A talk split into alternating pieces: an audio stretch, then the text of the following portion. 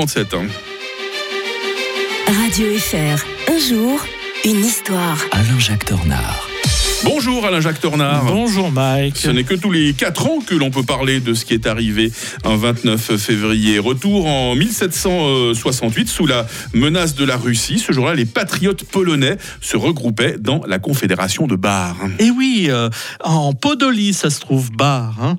À l'instigation de deux nobles, Pulaski et Krasinski, eh bien, ils constituent une alliance dite Confédération de Bar. D'ailleurs, ça appelle, appelle un peu, ça rappelle un peu la Confédération helvétique hein, aussi, avec le projet de lutter contre les ingérences étrangères et en particulier euh, russes, mais pas seulement. hein. Il y a aussi la Prusse, euh, l'Autriche, qui ont déjà des, des visées de, sur, sur la Pologne. Le- la Pologne a un problème, un gros problème. C'est le liberum veto. Ça vous dit peut-être rien, Mike, mais euh, on avait créé ça au, en 1652, c'est-à-dire que la diète, eh bien, euh, ne pouvait voter qu'à l'unanimité. Ah.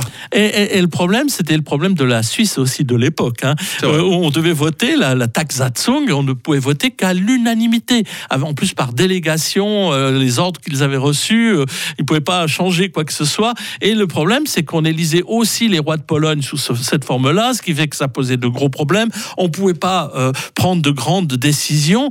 Ça a littéralement perdu la Pologne. Quand vous pensez que au début du Xe siècle, la Pologne allait de la Lituanie euh, jusqu'à la mer Noire. Elle touchait. Ah ouais. euh, C'était un énorme territoire. Mais le problème, c'est que ben, ce territoire-là, c'est un peu pris en, en, euh, en étau entre le Grand Turc de- de- au sud, les, les, les, les Autrichiens qui rêvent d'aller vers l'Est, la marche vers l'Est aussi de la Prusse et la marche vers l'Ouest de la Russie. Alors donc, ces, ces Polonais se disent, mais attention, la menace est vraiment très grande et il faut absolument éviter donc une tentative de réformer euh, la Pologne. C'est très mal pris justement par les voisins qui procèdent à un premier partage de la Pologne en 1772.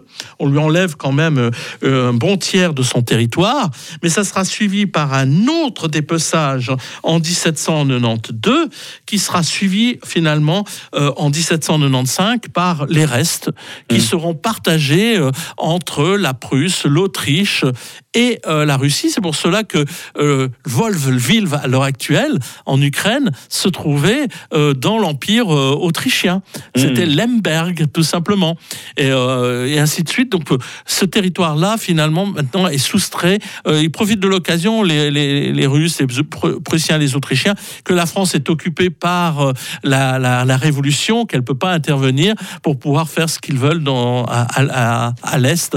Et d'ailleurs, Napoléon va essayer de rétablir un petit peu le, le, le- le Grand-Duché de, Var- de Varsovie, mais ça sera tout à fait provisoire et il faudra attendre le XXe siècle, il y a 100 ans, pour qu'on puisse rétablir la Pologne.